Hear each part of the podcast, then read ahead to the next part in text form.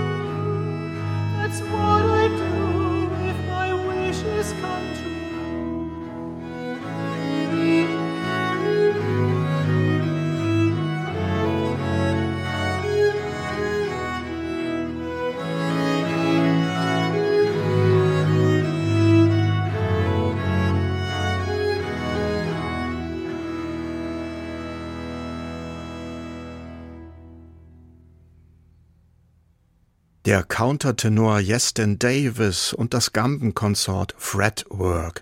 Sie spielten Musik von Michael Nyman, aus dessen Soundtrack zu einem japanischen Animationsfilm über das Tagebuch der Anne Frank stammt das Lied mit dem schlichten Titel If, das wir eben hörten.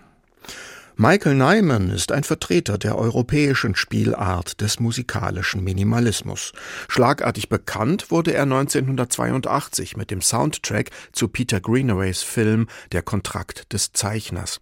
Dieser postmoderne Kostümfilm spielt im England des 17. Jahrhunderts und um da auf den richtigen musikalischen Sound zu kommen, griff Nyman auf Musik von Henry Purcell zurück. Er interpretiert dessen Musik aber nicht neu, er dekonstruiert sie, wandelt sie um, formt etwas Neues. Zum Beispiel aus dem kurzen Vorspiel zum dritten Akt von Purcells Semioper The Fairy Queen. Aus den wenigen Takten dieses Vorspiels formt Nyman einen regelrechten, barocken Rock'n'Roll von bestürmender Wucht. Er nimmt Purcells Akkorde so, wie sie sind, und baut immer neue und immer klanggewaltigere Melodielinien über ihnen auf, mit heulenden Saxophonen, energischen Streichern und vorwärtstreibenden Bässen. Das Stück mit dem kuriosen Titel Chasing Sheep is Best Left to Shepherds hören wir uns jetzt einmal an, gespielt von der Michael Nyman Band. Danach hören wir dann ein Lied aus einem anderen Greenaway-Film. Vorher aber die kurze Vorlage von Purcell. Sie dauert nur 20 Sekunden.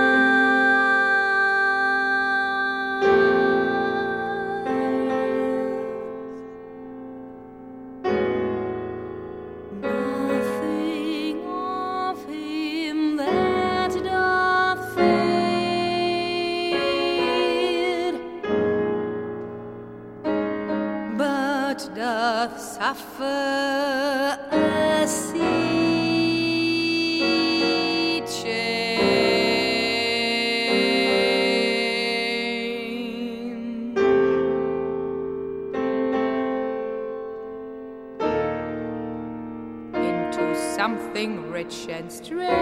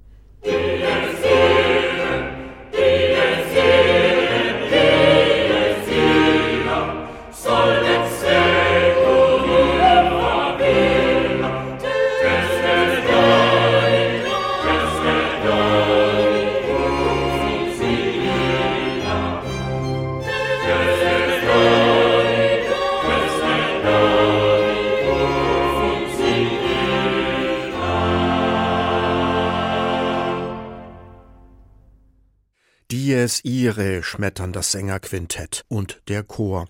Sie tun das im Requiem des Barockkomponisten Heinrich Ignaz Franz Bieber. Was hat diese Musik in einer Sendung über den zeitgenössischen Komponisten Michael Nyman zu suchen? Sie werden es gleich erfahren. Lassen Sie mich zuerst noch sagen, was wir davor hörten, das war Ute Lemper. Auch sie hat Michael Nyman Songs im Repertoire. 1991 sang sie, von Nyman am Klavier begleitet, eines der Ariel-Lieder aus Shakespeares Sturm. Peter Greenaway hatte im selben Jahr 1991 aus dem Shakespeare-Stück seinen Arthouse-Film Prospero's Books gemacht, wieder mit der Musik von Michael Nyman. Auch das nächste Stück stammt aus einem Film von Peter Greenaway. Mit diesem Regisseur hat Nyman vorwiegend in den 80er Jahren zusammengearbeitet. Zusammen sind sie damals bekannt geworden. Zum Beispiel 1985 mit einem Film, der den eigenartigen Titel trägt, ein Z und zwei Nullen. Auch hier nutzt Nyman sein Verfahren der Dekonstruktion von bereits vorhandener Musik, treibt er ein intelligentes und klangvolles Spiel mit der Tradition. In diesem Fall mit der Musik von Heinrich Bieber. Aus einer kurzen Passage von dessen Requiem übernimmt Neimann das Bassmodell, um darüber auf minimalistisch lustvolle Weise immer mehr Stimmen, Themen und Motive aufzutürmen, bis alles in einem rauschenden Orchestersatz kulminiert. Das Stück Time Lapse erklingt jetzt gleich mit der Michael Nyman Band. Danach hören wir, dass Nyman es im Zweifelsfall auch konventioneller und kommerzieller kann. Jetzt aber erst einmal der eineinhalbminütige Abschnitt aus Biebers Requiem, der Nyman als Vorlage dient, mit dem New London Consort unter Philip Pickett.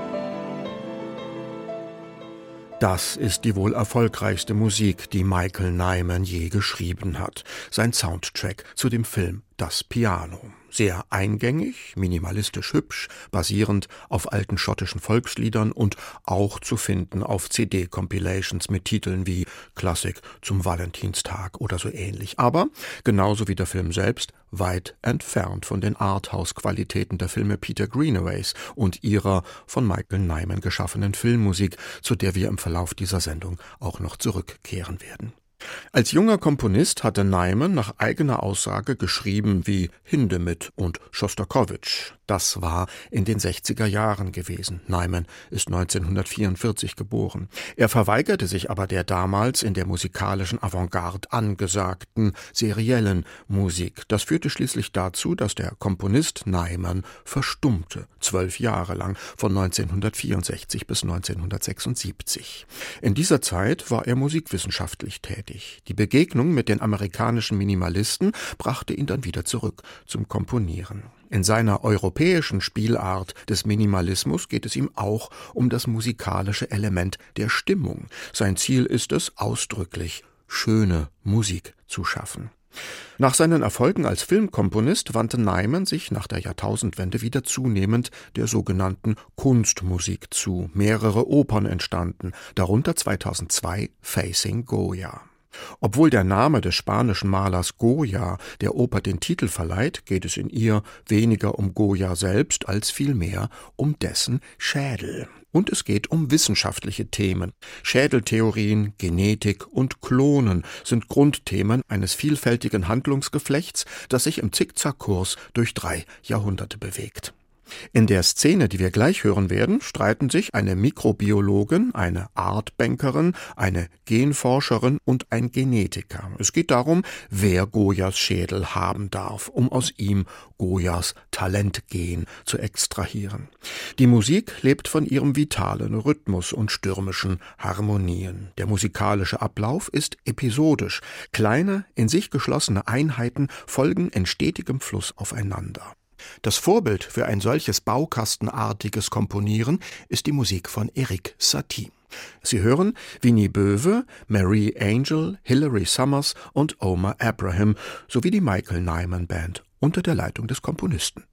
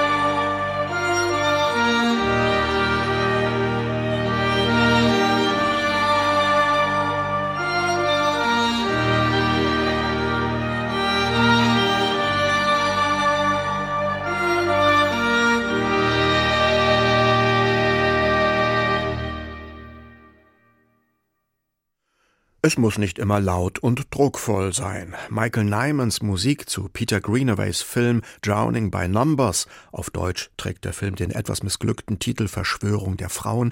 Nymans Musik zu diesem Film ist sanft und melancholisch. Sie basiert komplett auf Musik von Mozart, auf Motiven aus dem langsamen Satz der Sinfonia Concertante, einem der schönsten und elegischsten Stücke, die es von Mozart gibt.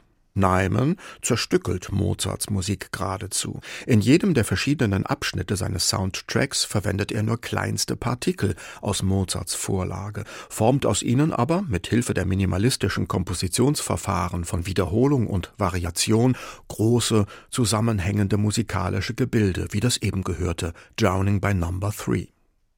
Mozart ist eine ganz besondere Größe in der Musikwelt von Michael Nyman. Kaum einen anderen Komponisten hat er so oft seinem Verfahren unterworfen, bereits vorhandene Musik als Grundlage für eine neue Komposition zu nehmen. Das begann schon 1977, im Gründungsjahr der Michael Nyman Band, die bis auf den heutigen Tag existiert und in der Nyman selbst das Klavier spielt. In Re Don Giovanni war das erste Stück, das Nyman für seine Band schrieb. Eine Art Remix der ersten 16 Takte aus der Registerarie des Leporello aus Mozarts Don Giovanni Oper. In der Neuaufnahme von 2008 klingt das dann so.